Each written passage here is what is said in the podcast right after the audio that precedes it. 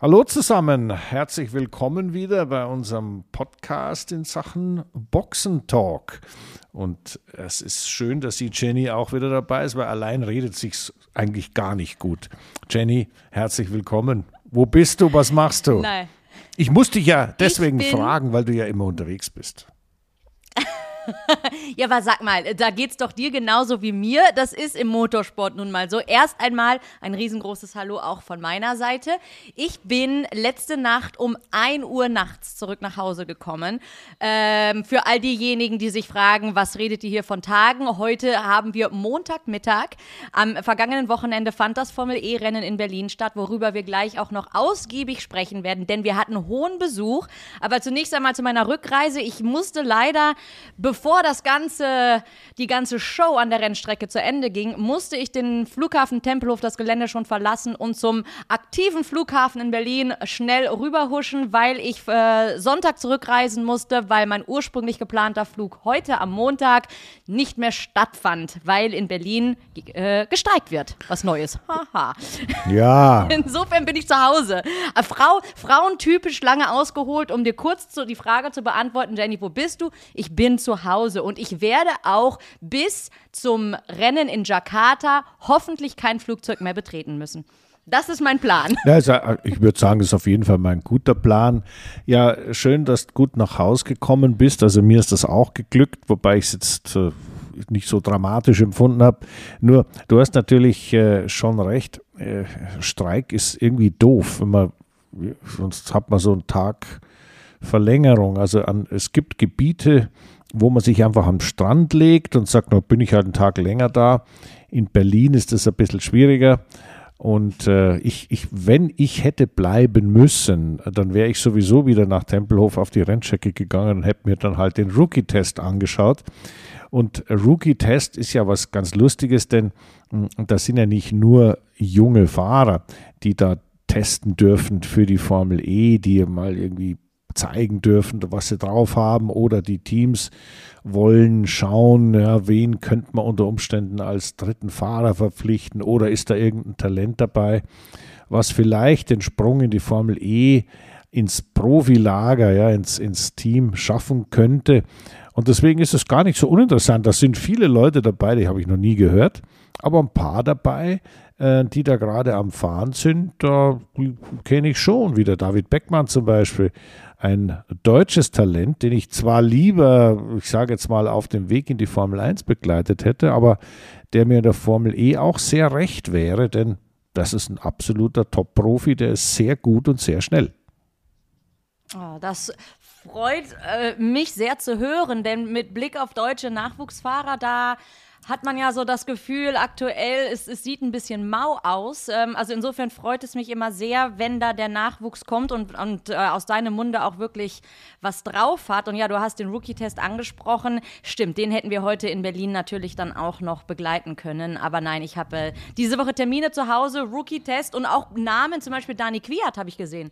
Der ist auch ja, unter ja. anderem mit dabei. Und äh, ja, was glaubst du? Wie werden, wie, wie ist das für so einen Rennfahrer, wenn der, ich sag mal, Formel E auch das, vielleicht später mehr dazu beim, beim Talk über die Rennen in Berlin. Formel E-Rennen sind insbesondere aktuell etwas anders als andere Motorsportrennen gefühlt. Und auch das ganze Thema Energiemanagement spielt eine sehr, sehr große Rolle. Wie ist das jetzt für einen Fahrer, der es, ich sag mal, aus dem herkömmlichen Motorsport so kennt, Vollgas, so, solange der Tank es halt irgendwie ermöglicht, Vollgas und vorne, vorne wegfahren, der schnellste sein. Wie schlägt man sich dann jetzt plötzlich in der Formel E, wo es doch eine ganz andere Strategie, äh, um, um eine ganz andere Strategie geht? Ja, weißt du, äh, ganz grundsätzlich ist ein Rennauto ein Rennauto. Es hat ein Lenkrad, Pedale, Gas, Bremse. Und äh, da muss man irgendwie damit so schnell wie möglich um die Kurven fahren. Also das ist jetzt mal was relativ Allgemeines, gilt für ein Formel-1-Auto, Formel-2-Auto, Formel-3-Auto, Formel E, IndyCar, jeder Turnwagen, alles gleich. Aber die Formel E ist natürlich aufgrund der Tatsache, ähm, dass es dort ein paar Parameter mehr gibt. Also zum, diese ganze Rekuperierungsangelegenheit, wie kriege ich den, den Strom aus der, aus der Dynamik ja, wieder irgendwie in die Batterie zurück. und äh, wie kann ich mir mein, das heißt ja so schön, Energiemanagement, das ist ja fast schon so wie, wie, wie bei unserem Minister äh, Habeck, ja, der sagt ja, äh, wir müssen einfach nur kälter duschen und das, und das, und das, äh, das Zimmer nicht mehr so heiß machen. Und dann geht es genauso. Dann brauchen wir in der Tat weniger Energie. Also äh, du siehst, die Analogien sind zwar an den Haaren herbeigezogen, aber es sind alles Sachen, an die man sich das eine wie das andere erstmal gewöhnen muss. Und das gilt natürlich nicht nur für uns als Zuschauer, sondern das gilt natürlich auch für die Fahrer, die da drin sitzen. Und ich meine, weißt du, ein Danny Quert, wenn der da fährt jetzt, ja, ich meine, der ist äh, mit dem 1000 PS Formel 1 Auto unterwegs gewesen und jetzt hat er ein 460 PS Formel E Auto, das aber nicht auf Slicks fährt, sondern auf normalen Profilreifen. Und dann äh, hatte er einen aerodynamischen Abtrieb, der war so sagenhaft und so intergalaktisch, dass du wirklich am Anfang nicht glauben kannst, wie schnell man da um die Kurve fahren kann mit dem Formel 1 Auto. Und im Formel E Auto kann man auch sehr schnell um die Kurven fahren, aber eben ganz anders, weil man keinen aerodynamischen Abtrieb hat oder so gut wie keinen. Und das sind Dinge, an die muss man sich gewöhnen und da muss man sich darauf einstellen, da muss man seine Rennfahrersinne neu schärfen und das ist durchaus eine große Herausforderung. Das ist nicht einfach. Und generell ist es immer schwieriger, sich von oben nach unten, also was die Leistungsskala angeht, zu orientieren als von unten nach oben. Also es gibt, äh, also mir ist es immer viel schwerer gefallen, äh, ein ganz langsames Rennauto zu fahren im Vergleich zu einem ganz schnellen, das man ja gewöhnt war, oder eines mit besonders viel Leistung zu fahren, als auf einmal eins wieder, wo nichts vorwärts geht. Und man muss trotzdem schnell fahren. Und das ist toll, da sagen wir, so ein, so ein, so ein Gefühl dafür zu entwickeln und da auch eben zu lernen und zu verstehen, wie kriege ich jetzt aus diesem Ding die beste Rundenzeit raus. Also das ist schon spannend und das ist ja eben auch gerade der Grund, warum die Jungs das äh, in Berlin im Rookie-Test eben ausprobieren dürfen, denn da hat das Team sieht sehr schnell, ob sich der Fahrer einstellen kann auf die Bedingungen, auf die Parameter, auf die es ankommt. Ja, und man hat es auch in der Vergangenheit oft gesehen, dass äh, gerade ehemalige Formel-1-Fahrer, die dann in die Formel E gewechselt sind, und da gab es und gibt es aktuell ja nun wirklich einige, ähm, dass die teilweise natürlich Probleme hatten, weil, gut, es ist eine neue Rennserie, aber gerade weil auch dieser Schwerpunkt bei der Formel E plötzlich ein anderer ist, was aber wiederum bedeutet, dass diese ganze Simulator-Testzeit für die Formel E besonders wichtig ist, da da äh, Einmal natürlich, weil die Strecken temporär sind. Das heißt, die Fahrer, auch erst recht diejenigen, die neu in die, in die, Rennserie kommen, die kennen diese Strecken noch gar nicht. Und dann simuliert man aber mit diesem Simulator eben auch dieses ganze Thema Energiemanagement. Und äh, das sogar in, in Echtzeit, aber auch nochmal mit Blick auf diese Fahrsituation als, als Fahrer, vor allen Dingen, wenn man jetzt wie, wie einen Danny Quert, wenn man da in der Vergangenheit das Nonplusultra erleben durfte, ist es dann eher ein Reiz, dass man sagt, okay, das ist jetzt eine neue Herausforderung, eine neue Serie mit, mit diesen Schwerpunkten? Reizt das einen oder kann sowas auch ganz schnell in Frust umwandeln, weil ja, man will ja eigentlich nur schnell fahren und gewinnen?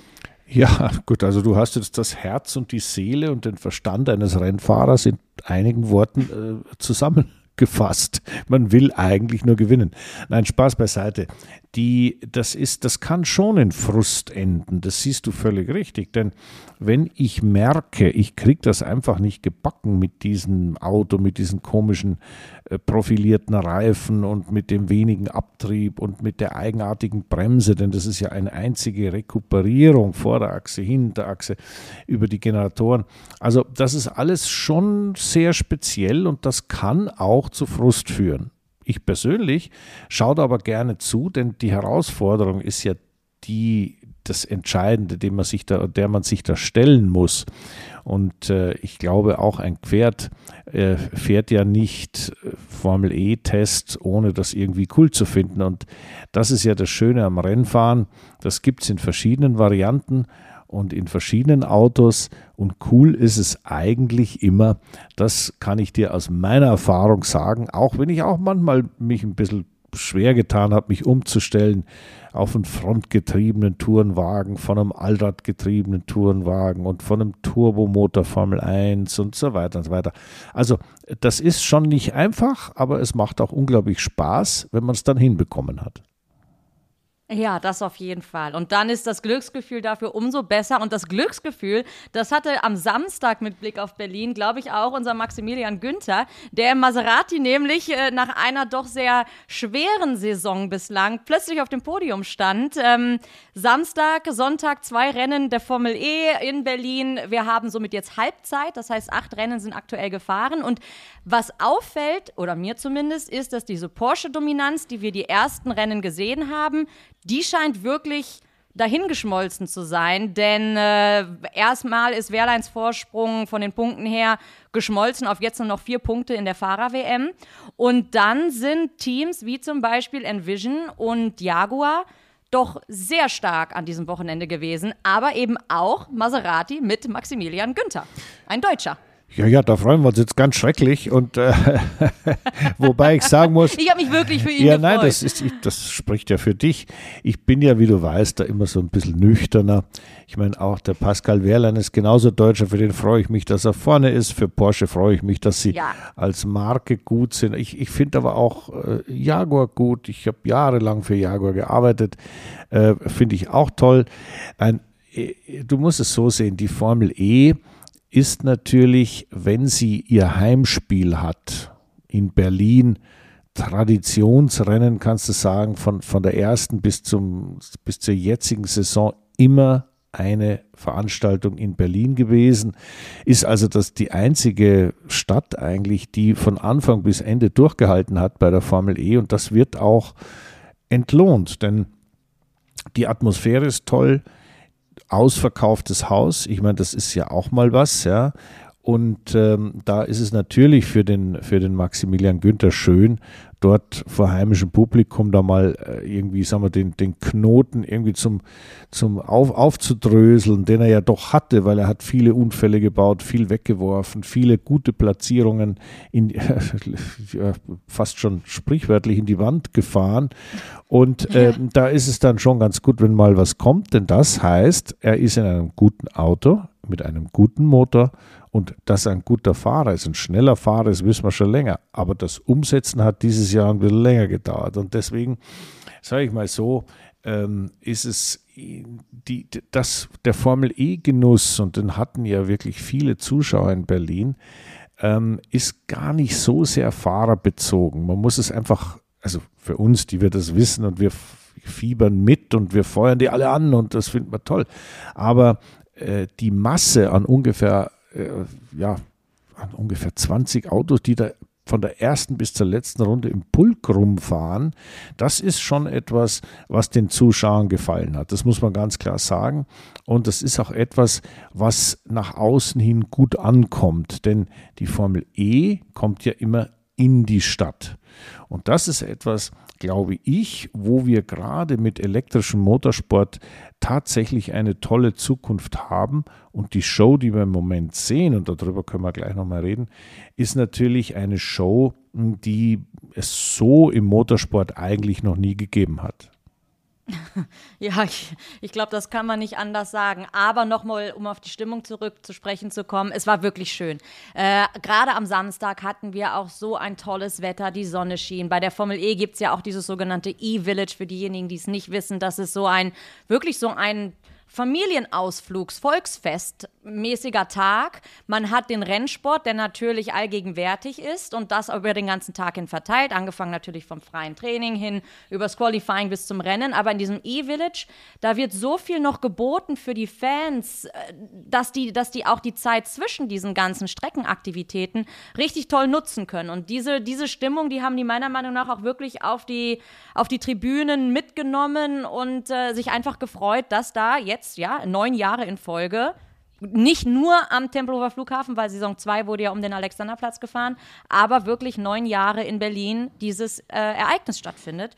Und das war einfach nur schön zu sehen. Ja, und vor allem wir. Und jetzt Thema Motorsport. Ja, wir konnten, nein, also davor ist noch was ganz anderes. Ist ja ganz, weil wir konnten ja auch einen Besuch begrüßen bei uns. Und das ist ja, das dürfen wir, das müssen wir, bevor wir da ins motorsportliche Detail gehen, Jenny.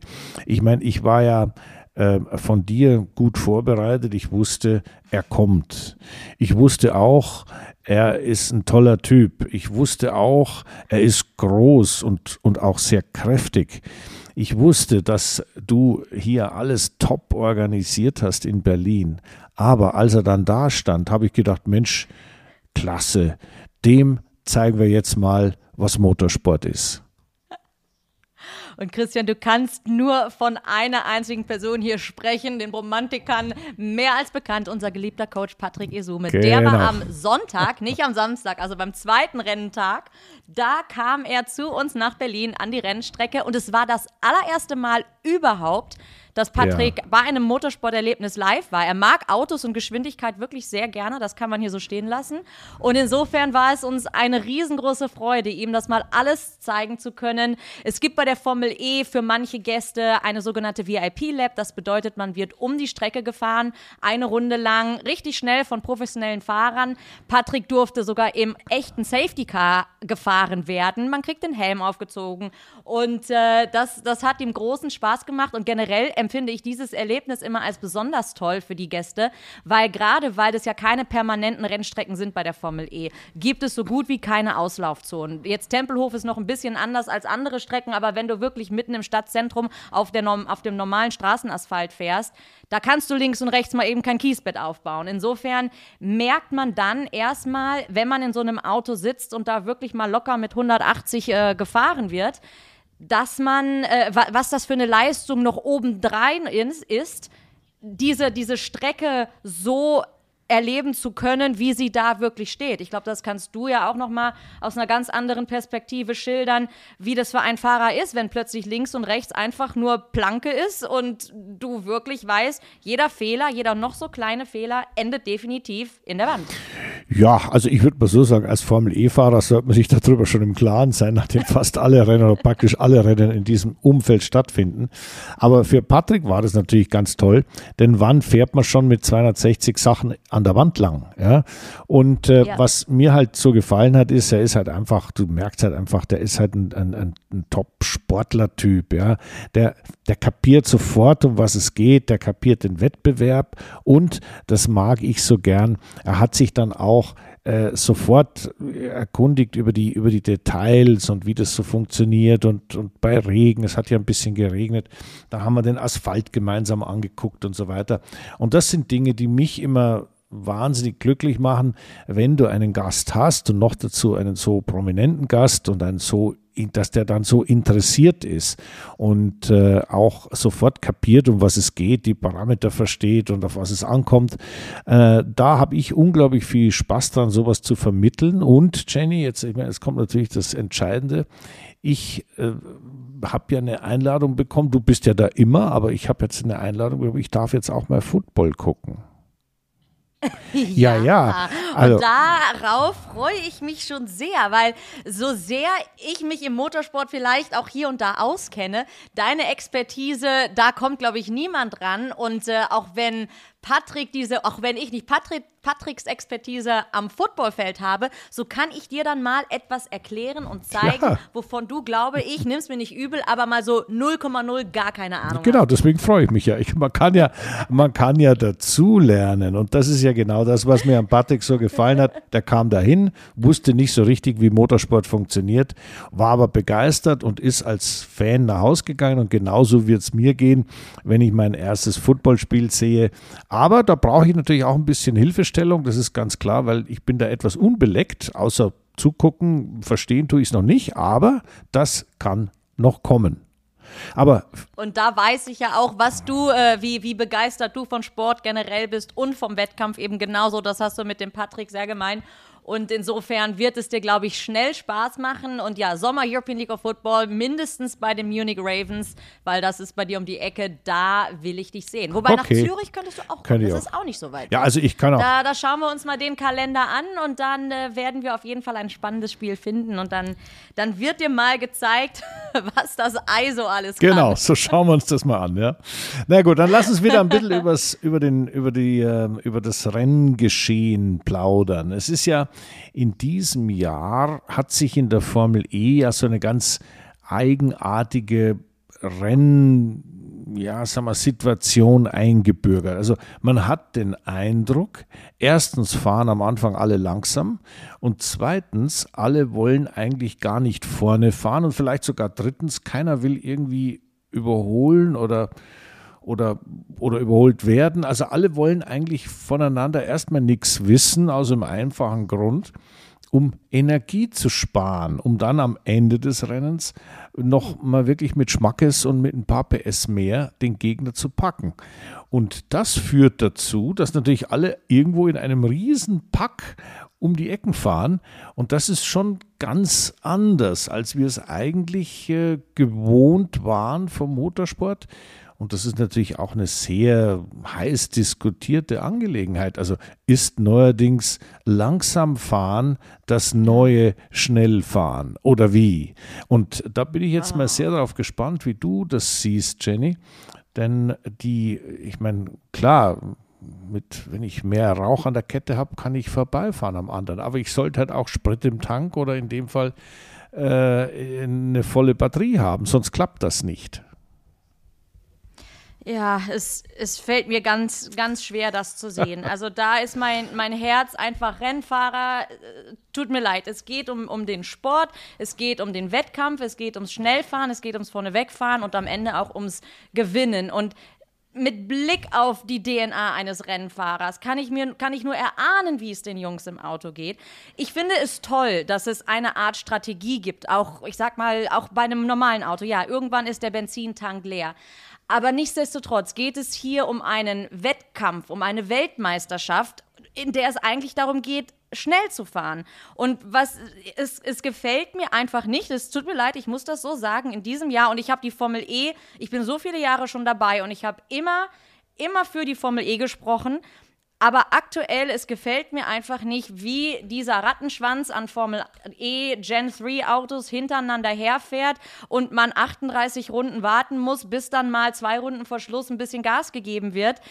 Das, das möchte ich nicht sehen. Ich möchte, ich möchte sehen, dass die Fahrer ans Limit gehen in ihrer Formel E Gen 3 Auto Welt natürlich, aber ich meiner Meinung nach tut sich die Formel E damit keinen Gefallen. Strategie gehört dazu. Strategie finde ich auch wichtig, weil das unterscheidet dann auch wieder die Teams voneinander und mit Strategie kann man auch nach vorne fahren. Aber die Fahrer brauchen doch bitte so viel Energie in ihrer Batterie, dass sie auch Gas geben können.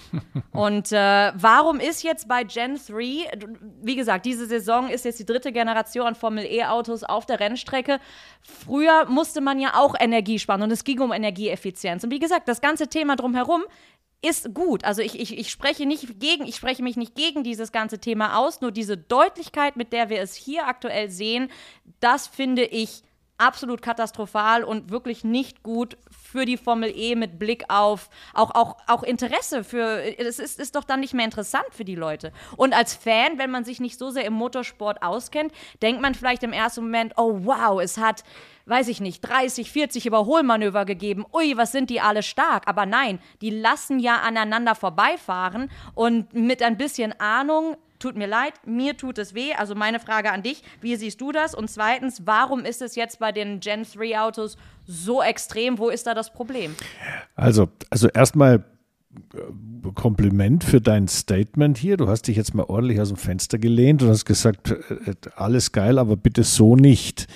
Ähm, ich sehe das ein bisschen differenzierter. Es ist ja so, dass die ähm, die Distanz, die vorgegeben ist, muss irgendwie erreicht werden. Und natürlich auf dem schnellsten Wege.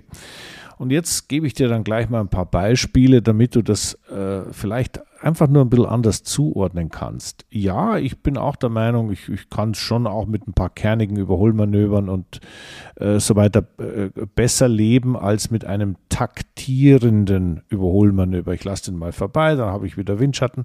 Aber du musst natürlich eines, darfst du nicht vergessen, du musst eines bedenken, die, äh, ein Grundsatz in der Formel E besteht darin, dass man Energiemanagement betreibt. Das heißt, man könnte denen ja auch allen mehr Strom in die Batterie geben oder mehr oder das, was drin ist, äh, auch mehr rausfahren lassen. Die haben ja eine, eine große Reserve da. Aber das ist nicht gewünscht, weil man eben sagt, man möchte die Effizienz steigern. Das gehört zur e DNA ähm, dieser Meisterschaft oder dieser Serie.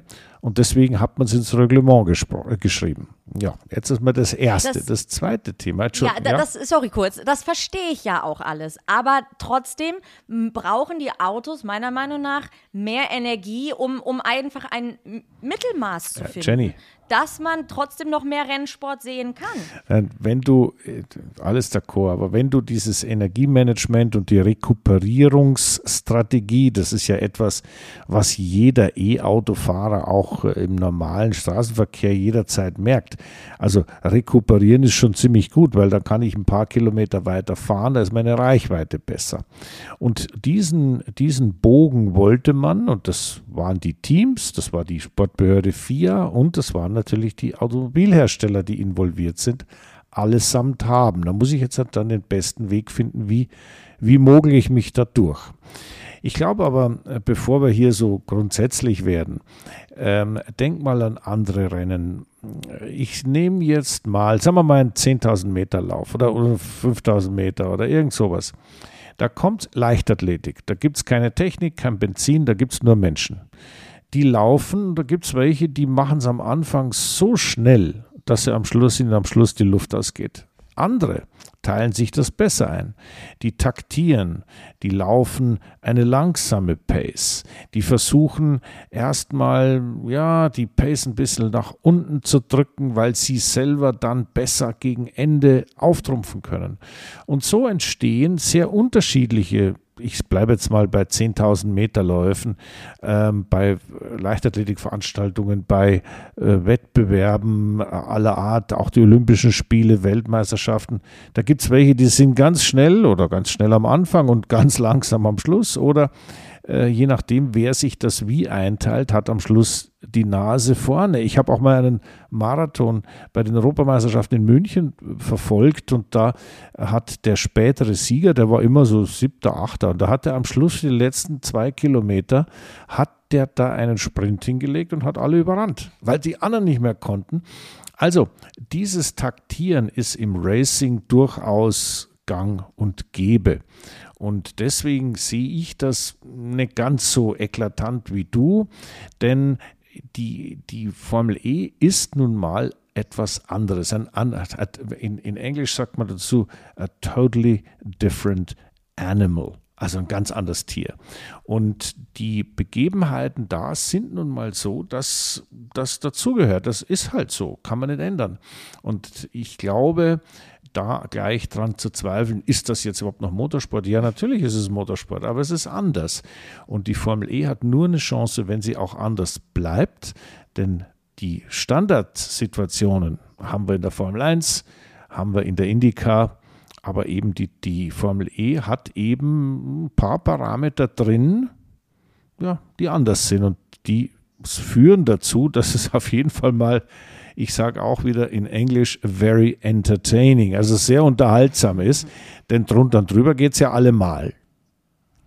Das stimmt, das stimmt. Und äh, wie gesagt, gegen Taktieren und all diese, die Tatsache, dass die Formel E anders ist als die anderen Serien, das ist mir erstens klar und zweitens finde ich das auch gut, aber aktuell ist es mir einfach zu überdeutlich, wie, wie die Autos fahren, vor allen Dingen die letzten drei, vier Rennen. Oder nee, Sao Paulo war ja, war es ja wirklich so ganz extrem offensichtlich. Oder schon, schon Kapstadt, glaube ich, auch schon.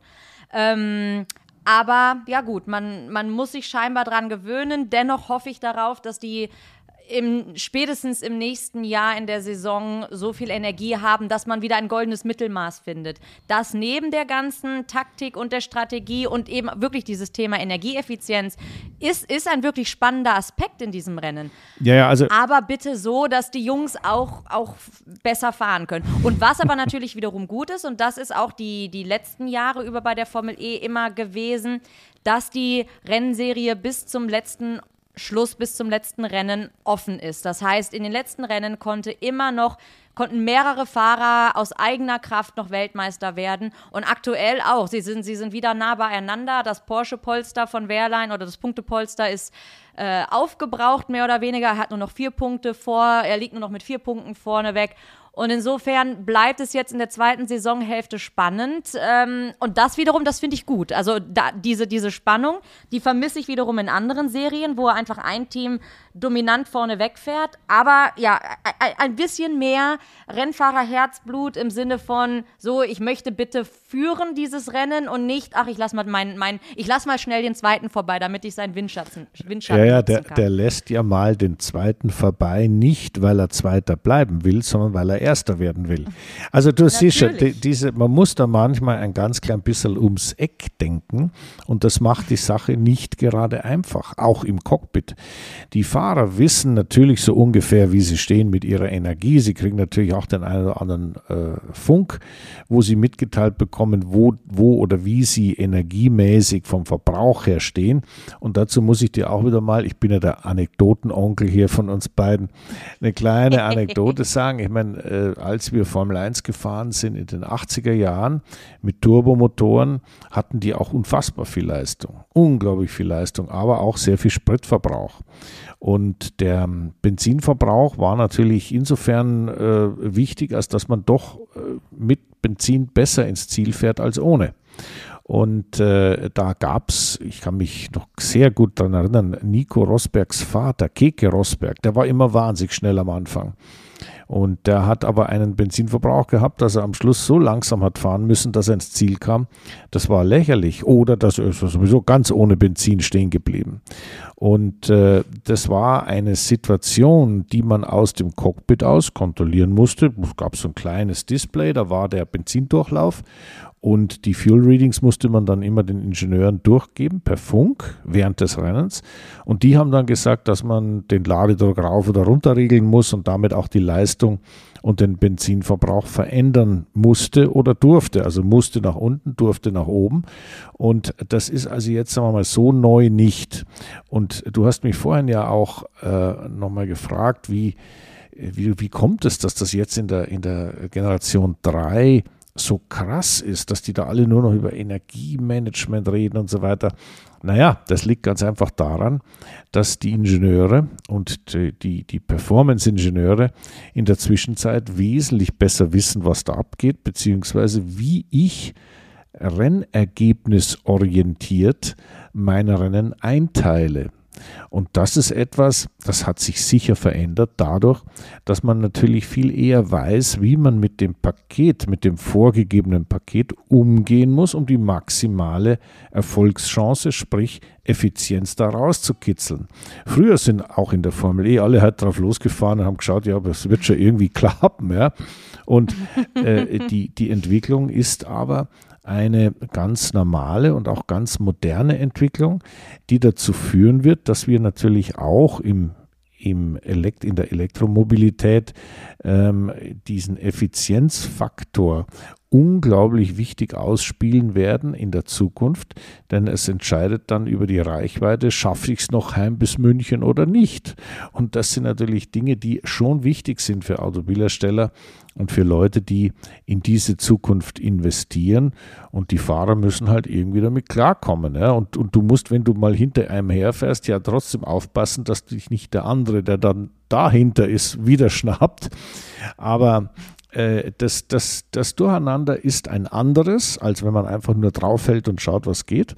Es ist aber immer noch eine, eine, ziemliche Herausforderung und ich bin mir, und das vielleicht zu deiner Beruhigung abschließend, ich bin mir schon sehr sicher, dass die Formel E ähm, ja jetzt auch mit Neuzugang, ich meine, die haben ja einen sehr, sehr versierten Motorsport-Spezialisten, äh, Dieter Gass aus Deutschland, äh, engagiert, der in der Formel 1, in, der, in, in Le Mans, in Tourenwagen, der hat überall sehr erfolgreich, sehr viel Erfahrung gesammelt und den hat man letztendlich schon auch engagiert, um zu überlegen, ja, was machen wir denn jetzt? Also wo, wo der, der goldene Kompromiss, den du angeregt hast, ja, also irgendwie so ein bisschen mehr Leistung könnte mir doch geben. Also, ja, ja, der denkt da sehr intensiv im Moment darüber nach, was kann man tun, wie kann man das tun. Ähm, es ist durchaus so, dass man äh, bei der Formel E sich darüber Gedanken macht und gemeinsam mit den Fahrern, gemeinsam mit den Teams hier versucht, die Richtung festzulegen. Und in Berlin hast du bei dem Publikum natürlich schon gemerkt, dass die hat das überhaupt nicht gestört. Die sind da begeistert auf den, auf den Rängen gewesen und haben sich gefreut, wenn was passiert ist. Also man darf das nicht so sehr, mh, hm, vielleicht ist es einfach eine, eine Zukunft, die einen etwas anderen Motorsport eben in dieser Serie zeigt, als das, was wir gewohnt sind bis jetzt. Oder ja, und hinterher können wir uns immer aussuchen, was wir gerne anschauen. Und das finde ich, die, die Auswahl macht's. Ja. Das ist wie bei Gästen. Genau. Ich meine, du musst mal überlegen. Ich habe ja in, in Berlin einige paar Gäste betreut. Ja, also da war also Giovanni Elber. Ich meine, die, die, die Fußballfans kennen Giovanni Elber. Das war eine Legende vom FC Bayern. Ich bin Fußball ja auch nicht so bewandert, aber der war zum Beispiel wahnsinnig nett, hat sich irrsinnig gefreut, dass er da äh, mal gucken konnte und hat aber sehr schnell kapiert, wie das geht. Also der hat, der fand das durchaus, weil es anders war, sehr gut. Dann hatten wir ja, wir hatten ja eine, eine Leichtathletin, ich meine, einer der Sponsoren, die Modefirma Boss hatte die, die, die Leichtathletin Alicia Schmidt eingeladen. Also die war natürlich, ich sage jetzt mal, äh, gut anzusehen, aber die Meinung konnte ich nicht abfragen. Ich hatte keinen Kontakt. Ein, ein, ein weiterer Gast war unser Finanzminister, Christian Lindner. Den fand ich dann schon wieder äh, insofern interessanter, als der durchaus was von sich gegeben hat, nämlich, dass er totaler Motorsportfan ist und das super findet, dass in Berlin das stattfindet. Und das Gleiche hat der äh, zukünftige Bürgermeister von Berlin, der Herr Wegner, gemacht, denn der hatte gesagt, ja, also eigentlich, Herr Danner, wie kann das passieren? Äh, dass ich jetzt zum ersten Mal da bin. Ich hätte ja schon viel früher kommen sollen. Viel öfters haben wir ja schon lange hier in der Stadt. Sag ja, sehen Sie, jetzt haben Sie was dazugelernt. Jetzt kommen Sie halt in Zukunft. Ja, ja, das, das, das behalten wir bei, hat er gesagt. Daran siehst du, ähm, dass egal, ob das Fußball, Leichtathletik, unser Patrick haben wir vorhin schon erwähnt, Football, äh, Bundespolitik, äh, äh in dem Fall, ich, ich sage jetzt mal Stadtpolitik, alles dreht sich um ein Event, das sich sehr schön etabliert hat und auch eine gute Zukunft hat. Und jetzt sind wir mal ganz gespannt, wenn wir weiter so tapfer zuschauen wie wir zwei, wenn wir nächstes Jahr darüber reden, ob sich da schon was geändert hat. Und wer von uns beiden ähm, da glücklicher werden wird damit. Da bin ich mal sehr gespannt. Ich bin auf jeden Fall sehr zuversichtlich und äh, ja, Berlin hättest du gerade nicht schöner abschließen können. Und ich freue mich schon darauf, wenn wir dann auch in Saison 10 wieder in der Hauptstadt, in der deutschen Hauptstadt sein werden. Die, Fan, die Fans hatten jedenfalls viel Spaß und äh, unser Patrick auch. Und das ist die Hauptsache. Yes. Und ich, ich liebe die Formel E doch auch. Ja, ja, ich habe keine Zweifel. Einfach ein bisschen mehr. Okay. Racing, ein bisschen mehr Macho-Gehabe vorne an der Spitze. Das wünsche ich mir. Und wo wir gerade über Machos reden, sprechen wir jetzt über die Formel 1. Glaubst du, da sind mehr Machos unterwegs als in der Formel E? Ja, die lassen zumindest die Motoren laut aufheulen. Also, und das äh, endlich am kommenden Wochenende wieder. Wobei noch einmal kurz erwähnt, das nächste Formel E-Wochenende ist dann in zwei Wochen hier in Monaco. Das heißt, erstens freue ich mich sehr darüber, dass wir beide uns dann wiedersehen werden, denn auch du kommst zu diesem mhm. Rennen. Und äh, hier in Monaco, das Rennflair ist natürlich ganz besonders. Und ich bin wirklich gespannt, wie sich eben mit Blick auf diese ganze Energieeffizienz und Strategie die Formel E hier auf dieser Strecke schlagen wird. Und dann zum Ende des Monats, äh, Ende Mai, die Formel 1 1, aber Ende April, da haben wir die Formel 1 ja nun endlich wieder und dieses Mal in Baku. Und weil du ja unser, wie du gerade schon gesagt hast, unser Anekdotenonkel hier bist, ich persönlich bin nie in Baku bis jetzt generell noch nie gewesen und nie bei dem Formel 1 Rennen gewesen. Äh, was, was, was hast du dort alles erlebt und was glaubst du erleben wir jetzt am kommenden Sonntag? Ja, also vorher natürlich noch eine ganz wichtige Zwischenfrage, Jenny. Ich meine, wenn du unsere Hörer schon damit konfrontierst, dass in der Formel 1 der, der Macho-Faktor deutlich höher ist als irgendwo anders, dann würde ich gerne mal wissen, also auf einer Skala von 1 bis 10, hm, wer hat den Macho-Faktor 10? Welcher Fahrer? In der Formel oh Gott, 1. Nein, nein, da, oh ich Gott, bin da ja nicht draufgekommen, das war ja deine Idee. Also ist oder jetzt anders. Mich lass, mich, lass mich, ai, lass ai, mich ai, ganz normal fragen. Das ist jetzt einfach so zwischen uns. Man muss darüber mal gesprochen haben. Wer hat mehr Macho-Faktor? Hamilton oder Verstappen? Ah, oh, das ist ganz schwer. Ähm, ja, das ist noch keine Antwort. Ich wollte, du hast gerade gemeint, ich wollte gerade sofort mit Hamilton rausposaunen. Aber ich glaube, weißt du, warum es so schwer ist? Weil die beiden auf ihre Art und Weise ein absolutes Ausnahmetalent ja, sind. Dies interessiert kein Mensch. Die letzten Jahre. Das ist das Ja, ja, aber alles. doch, das muss man, das, das, das gehört dazu, weil die, die, das, das, das Entscheidende bei den beiden ist der Altersunterschied. Ah. Als der Lewis Anfang Mitte 20 war, äh, war das ein ich will nicht sagen, dass er jetzt nicht mehr hungrig ist, aber ein anderes hungriges Tier, als er jetzt möglicherweise mit 38 ist. Er hat so viel erreicht und da will der Max natürlich noch hin, ist sogar auch aktuell auf dem besten Wege dorthin und ist mit seinen Anfang 20 natürlich noch, noch in einer ganz anderen Blütezeit, als es ein Lewis Hamilton ist. Und ich will damit niemanden, der Ü30, Ü35 ist, dissen. Echt nicht? Echt nicht? Nein, ganz im Gegenteil. 40 ist die neue 30 oder mittlerweile wahrscheinlich auch die neue 25. Aber nein, lange Rede, kurzer Sinn. Bei den beiden ähm, jetzt aktuell würde ich sagen, ist der Macho-Faktor beim Verstappen größer. Aber das kann man so nicht stehen lassen, weil deren Altersunterschied und Karriere sich einfach an zwei ganz unterschiedlichen äh, Stellen befindet. Aha. Aha. Da wäre jetzt eher der Unterschied Verstappen-Leclerc. Das könnte man eher sagen, und da kann ich dir ganz klar sagen, Verstappen, auch wenn der Leclerc natürlich hungrig ist, aber ähm, ja, mhm. der, der Verstappen, der bringt da, um und, es mal ganz platt zu sagen, Eier an die Strecke, die, die hat da von den Jüngeren unter, unter, unter 28 glaube ich, nicht so viele. Ja, und wie ist es? Sehr, in diesem Ausmaß, sehr interessant, sehr interessant. Deine Analyse, ja, sehr interessant. Aber wenn du jetzt mal die, jetzt haben wir die zwei verglichen, wir haben den Leclerc und das und den, das Alter und das, das, das ja, den, ich hätte fast gesagt nennen, also den Macho, ich bleibe beim Macho-Faktor, ähm, integriert. Aber wenn du jetzt nochmal, und das bevor wir über Barco reden, muss das einfach geklärt werden. Unsere Zuschauer, oh die äh, Zuhörer, die, die, die, die, die sind da total interessiert jetzt. Wer ist denn von allen Formel-1-Fahrern der Nummer 1 Macho? Ja gut, ich kenne ja nicht alle Personen. Du, du weißt aber, wer fährt. Ich jetzt mal für mich Defin ja, also ich, also es ist ja alles, also nochmal, um das klarzustellen, es ist alles nur so mit Blick auf Formel 1-Fahrer. Ich äh, rede nicht von irgendwelchen persönlichen, nein, nein. wie die, wie die zu Hause ich sind auch oder nicht. sowas. Ähm, der größte. Mhm. Der allergrößte. Alonso, Fernando Alonso. Okay. Also ich gebe dir zehn, nein, ich gebe dir zwölf von zehn möglichen Punkten. Das wäre auch meine Interpretation der Angelegenheit. Aber ich bin ja da nur so ein Außen vor äh. Aber jetzt hast du mich ja noch was Wichtiges gefragt, nämlich äh, zum Thema Aserbaidschan, zum Thema Baku. Ich meine, ich kann dir da ein bisschen was über die brennenden Hügel erzählen, weil die sehr spannend sind, weil die brennen schon seit äh, Alexander dem Großen, also seit ein paar tausend Jahren. Äh, sehr toll anzuschauen, landschaftlich ein sagenhaft tolles Land äh, wunderbares äh, Gebirgsland, unglaublich äh, tolles Meer, alles fantastisch. Sehr multikulti. Also ich muss ganz ehrlich sagen, ich finde Aserbaidschan großartig. Also das äh, muss man mal erlebt haben. Aber das, was eigentlich das Interessante im Moment, zumindest wenn wir über den Grand Prix reden, ist natürlich die Strecke.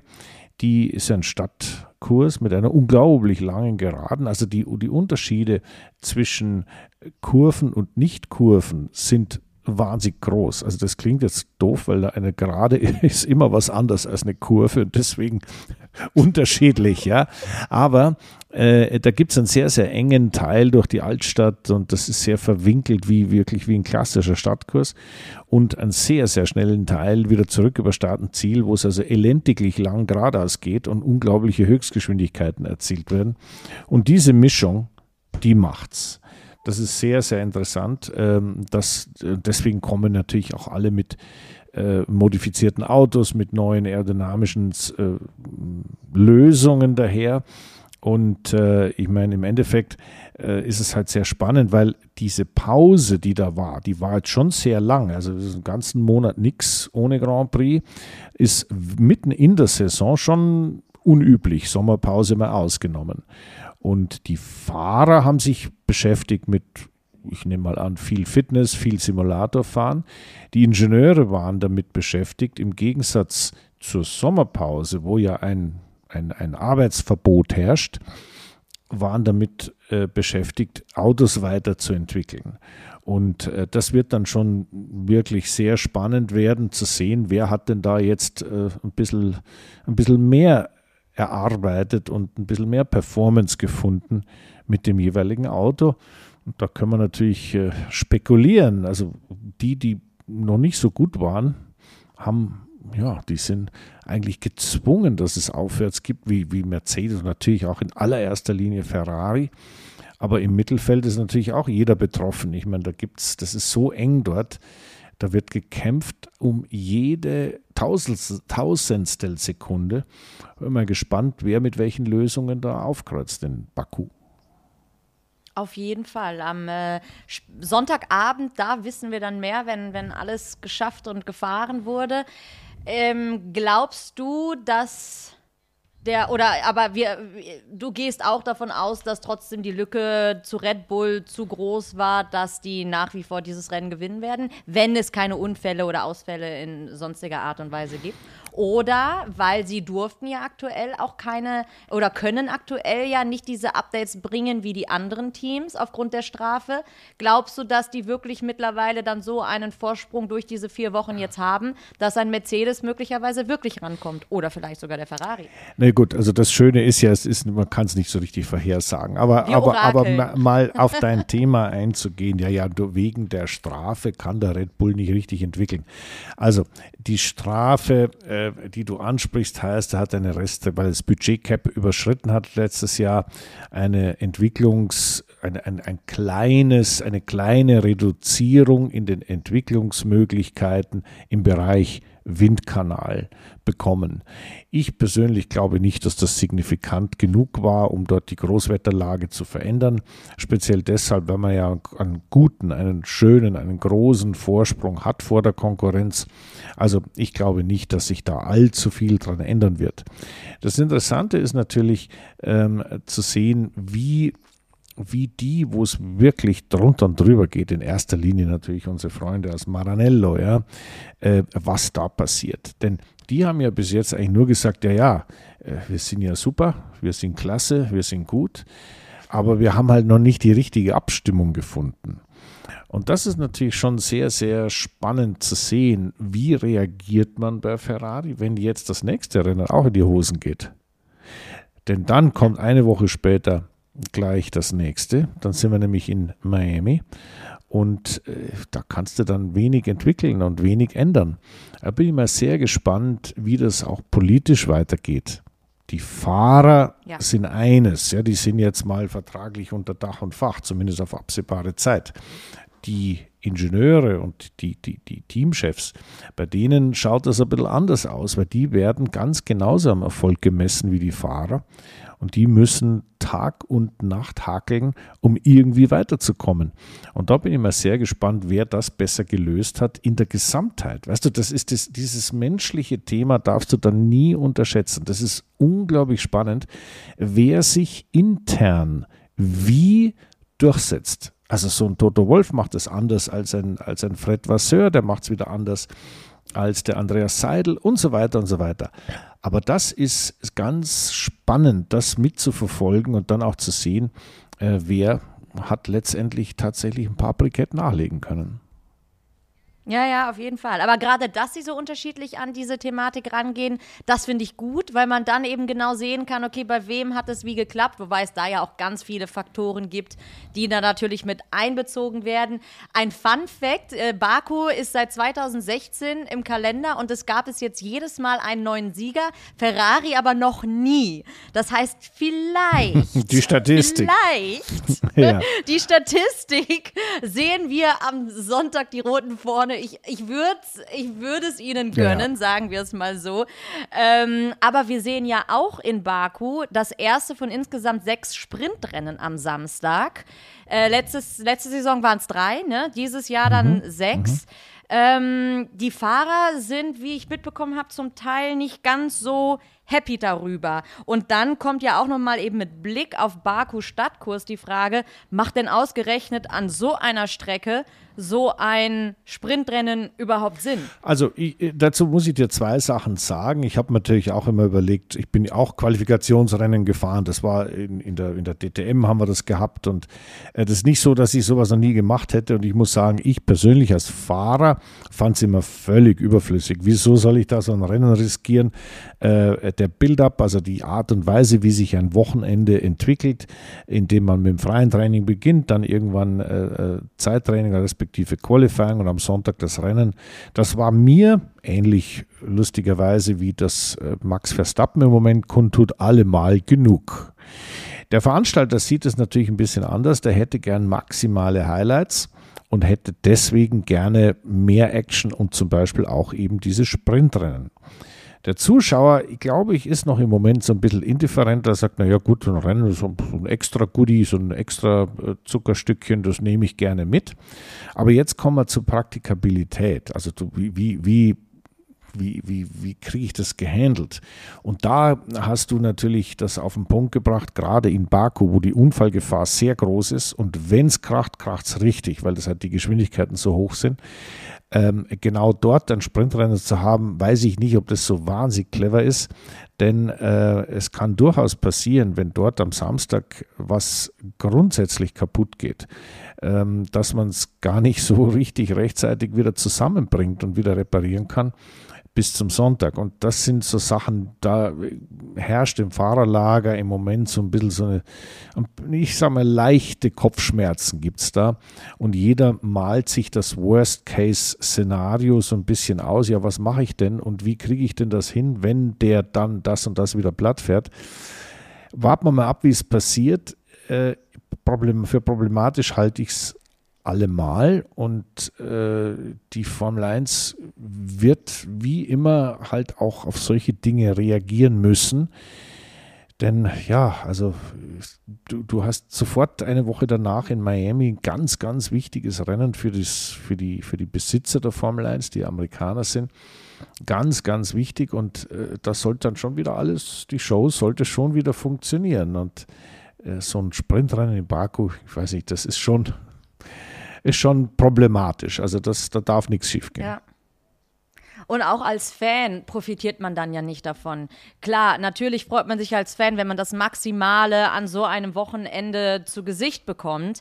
Aber wenn eben am Samstag dieses Sprintrennen von allen möglicherweise mit angezogener Handbremse gefahren wird, weil man nicht riskieren möchte, irgendeinen Schaden am Auto zu haben, der möglicherweise bis zum Rennen am Sonntag nicht behoben werden kann, dann profitieren ja auch die Fans nicht davon, wenn nicht wirklich, wenn nicht wirklich Racing auf der Strecke stattfindet am Samstag. Und die Profiteure sind sind dann ja eigentlich nur die Formel 1 selbst, weil, weil die Kasse natürlich klingelt, weil so ein extra Sprintrennen wiederum dann auch mehr Geld kostet. Ja, also das hast du, ich, ich merke schon, du bist so ein richtiger Purist. Das finde ich großartig. Jenny, the purest Formula One Fan. Ja, nein, das war großartig, großartig. Aber äh, Jenny, noch, ich habe noch eine abschließende Frage an dich. Ähm, wir müssen ja noch den deutschen Aspekt kurz beleuchten. Was macht denn Hülkenberg? Glaubst du, da geht was vorwärts? Glaubst du, er hat wieder Chance auf Punkte? Glaubst du, er kann wieder so ein Melbourne-Show abliefern? Wie, wie siehst du das? Ich sage ja. Gut, ich auch. Und ich gebe dir keine Begründung. Ich sage einfach nur ja. Ich habe es im Gefühl. Und das finde ich total gut, weil ich meine, ich habe natürlich in meiner äh, ich bin ja, ich bin ja so recherchierend, ja. Also ich bin ja immer jemand, der da gern mal nachdenkt, was macht denn der Hülkenberg die ganze Zeit, ja. Also erstens, er hat sich vorbereitet. Ja gut. Zweitens, er war, er war auf Mallorca. Aber weißt du, was der gemacht hat? Der ist. Er ist, mehr er ist ähm, hier Marathon äh, gelaufen. Nee, nee, ne? 10 Kilometer. Marathon ist ein bisschen lang. 10 Kilometer. Ja, und dann, ist, ist doch schon mal eine Strecke. Und dann ging es ja darum, erstmal zu überlegen, ja, also 10 Kilometer ist also ein Stadtrennen gelaufen. Ja, das ist schon mal großartig. Überhaupt, dass er ein Rennen gelaufen ist, finde ich super. Ist toll, ist ein Wettbewerb, es macht Spaß aber es ist anders.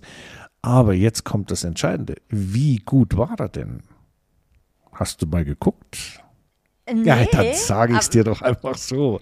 Also er ist Zweiter. Ein Nico, ja, ich wollte gerade sagen, also so ein, ein, ein Nico, äh, der will nicht verlieren. Der macht das nicht nur irgendwie um dabei sein ist Nein, nein, alles. der ist zwei, Zweiter er Zweiter in seiner, in Klasse. seiner Klasse geworden. Er ist insgesamt, also das, der ist ja äh, Ü, Ü35, würde ich sagen. Dann ist er 34. Gesamt geworden von 391 Startern. Und jetzt sage ich dir nochmal was. Ich habe nämlich die Zeit auch nachgeschaut, weil es mich einfach interessiert hat. Der ist gelaufen 35 Minuten 53 Sekunden. Weißt du, wie schnell das ist? Das ist richtig. Kilometer? Ja, ja, ja, ja, richtig schnell. Wahnsinn. Und der, der Sieger, ein gewisser Esteban Mas, ist 1,35,02 gelaufen. Das war eine Minute schneller. Aber äh, also das, die Zeit laufe ich nicht. Und ich glaube, du auch nicht, obwohl du ein paar Jahre jünger auch bist. Na gut, also du siehst, Ich nicht. ein bestens vorbereiteter Nico Hülkenberg, den können wir jetzt also so einfach mal, so können wir unseren Zuhörern, äh, sagen wir mal, Spaß vermitteln, auch die, den Grand Prix wieder anzuschauen, denn ein derartig gut motivierter und trainierter deutscher Grand Prix-Fahrer, Nico Hülkenberg, das muss man echt mal, das muss man sich auf der Zunge zergehen lassen, findest du nicht? Absolut. Ja. Ich freue mich auf das Wochenende. Ich Sehr bin sehr gut. gespannt und äh, dann freue ich mich darauf, danach wieder mit dir plaudern zu Schön. können. Also dann vielen Dank fürs Zuhören. Und äh, ich freue mich genau wie Jenny aufs, aufs Wiederhören. Und bis dahin verbleiben wir mal ganz, ganz freundlich und ganz entspannt.